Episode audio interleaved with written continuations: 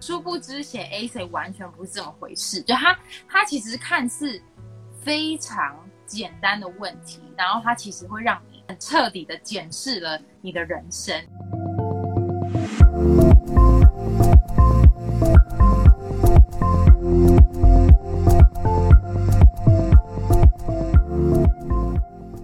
Hello，大家好，我是打滚国际时尚圈，帮助提升时尚产业知识和职场竞争力的白玉。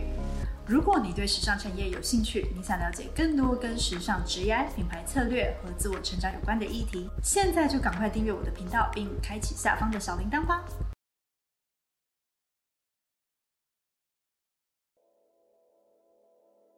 因为其实每个申请研究所基本上他都会问你很多 critical question，想要跟大家分享的就是你在写 essay 的过程，嗯，让你思考到了一些什么样子的人生问题吗？我在还没有写 A C 之前，我真的是低估了 A C 的难度了。就是因为我从小就比较会写文章，所以我想说能有多难？就是从小在台湾写文章和就是就是起承转合、文情并茂，然后就可以拿到很高的分数这样子。然后殊不知写 A C 完全不是这么回事，就它它其实看似非常简单的问题，然后它其实会让你。彻底的检视了你的人生。我就拿，呃，我就拿 U W，就拿华盛顿大学来说，它就是一个非常常见的 A C 题目，就是为什么你想要来 U W 念书？你觉得 program 可以 offer 你什么？我们可以怎么样帮助你达到你想要达到的目的？所以，其实那个字数说短不短，说长不长，应该是五百到七百字吧。可是其实。你要写完有言之有物，写完这么多字，其实那是有背后有非常多于你对于你自己的人生，你想要的东西认知的清不清楚，以及你对于这个 program 它实际上在提供什么东西给你，它有什么样的资源，你清不清楚？所以我觉得光是这两个，你就要花费非常多的时间了。我们就先讲学校好了，就是其实。学校你可以最初的就从他网站上看他的课程，可是就课程的特色，或是这个学校的 network，或是你要考量到整体的大环境。譬如说以西雅图来说，它就的确是科技产业居多。那你如果说，如果我今天对我想要念法选然后我是说我超想念法选然后我我想要透过 marketing 的力量让法选变得更好，那这个时候学校可能就会有这样子，觉得。嗯，actually，我们 network 大部分不在法那他可能就会觉得你不一定是一个适合的 candidate，他可能也也觉得你来念你可能会失望，所以我觉得第一个了解学校就需要做很多功课，包含你要去 reach out 校友，哦，我有在我有在 LinkedIn 上 reach out 不认识的校友，然后去跟他了解那个学校的状况，然后我觉得这是一个，然后第第二个是有关于你想象，就是你回你去反思你自己人生想要什么。你为什么要念这个书？我觉得那就会有很多的，你就要去去思考，说你这样一路走来，你为的是什么？你想要什么？然后我觉得是一个，如果你想的不够清楚，你的 essay 就是会一直很 sloppy，很不不足，然后没有一个完整的故事。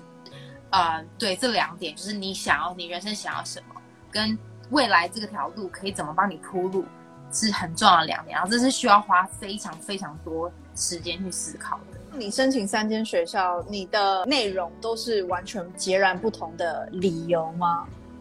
啊，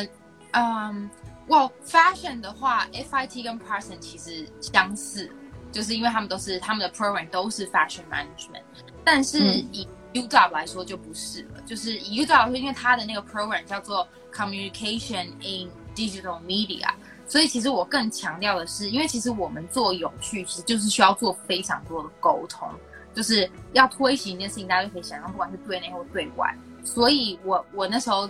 我讲故事的方式是，我想要更 level up 我的 communication，然后引进这种 media，因为现在就是一个多媒体的时代。那我们怎么样透过多媒体，可以让更多人认同有趣，然后把有趣推得更好？这就是我的 purpose。呃，申请 FIT 呃 Fashion Management 的这个 program 的话，你在 Fashion Management 它的科系所问的这些问题，还有包含它可能小论文的一些题目，好了，对比行销研究所 UDA 的这个内容，它的差异到底在哪？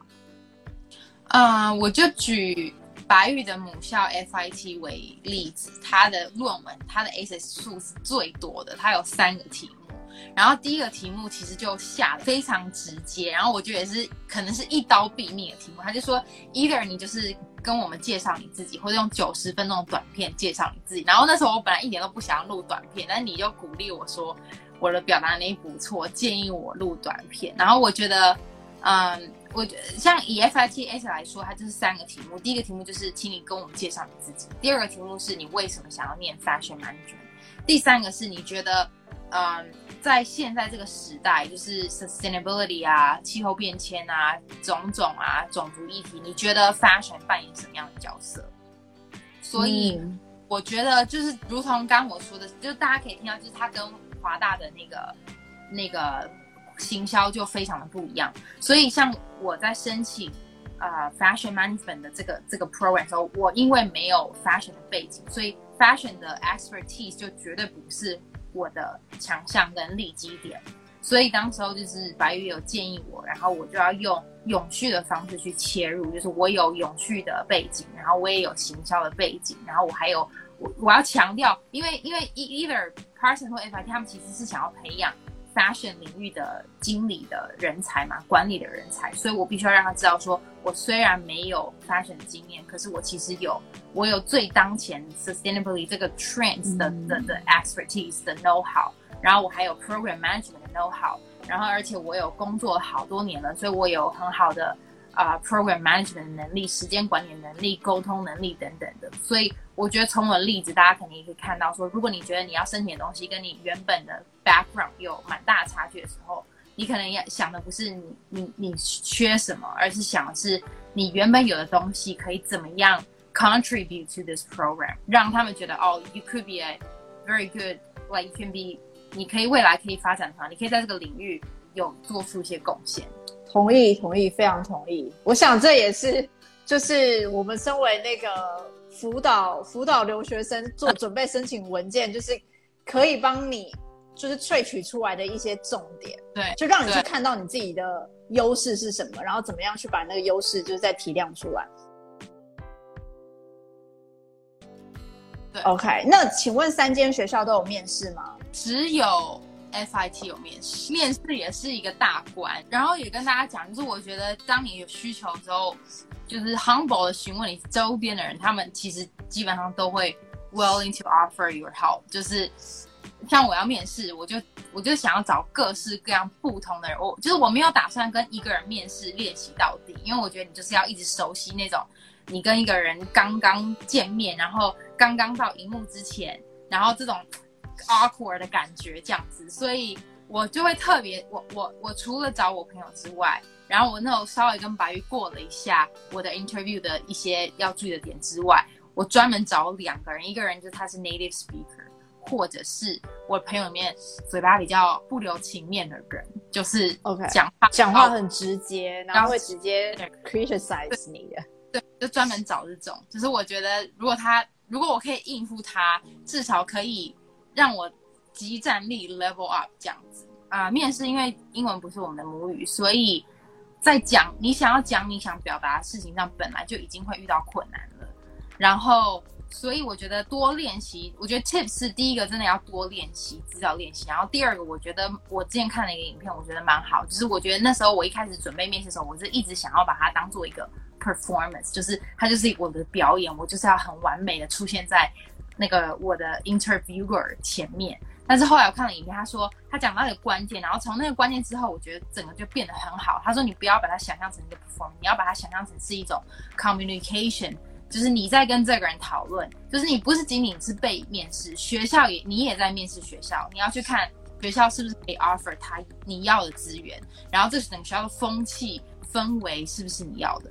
所以我觉得，当未来大家在面试的时候，你要把它想象成这是一种 communication，不是一个 performance。哎，超棒！我真的觉得你是准备超级充足的人。在准备面试的时候，你必须要先准备好你想要讲什么，然后你真的想要问什么。所以我觉得你可以感受得到，你是不是真的对这个，你自己会感到你是针对这个 program 有兴趣。可是如果你对这 program 一点都没有兴趣，我觉得你在准备面试的时候，你大概自己也知道，那你可能就要思考说，这真的是你要的东西吗？嗯，OK，好，所以所以有充分的准备问题，然后去问，就是可能在跟你面试的这个面试官，会让他觉得说你是真的对这一个 program 有兴趣，而且你是真的想要来，你才会有这么多这么多的疑问。对，所以从问问题里面，基本上可以看出你你的好奇心到底有多少。对方可能也感受得到你到底对于他有多大的兴趣。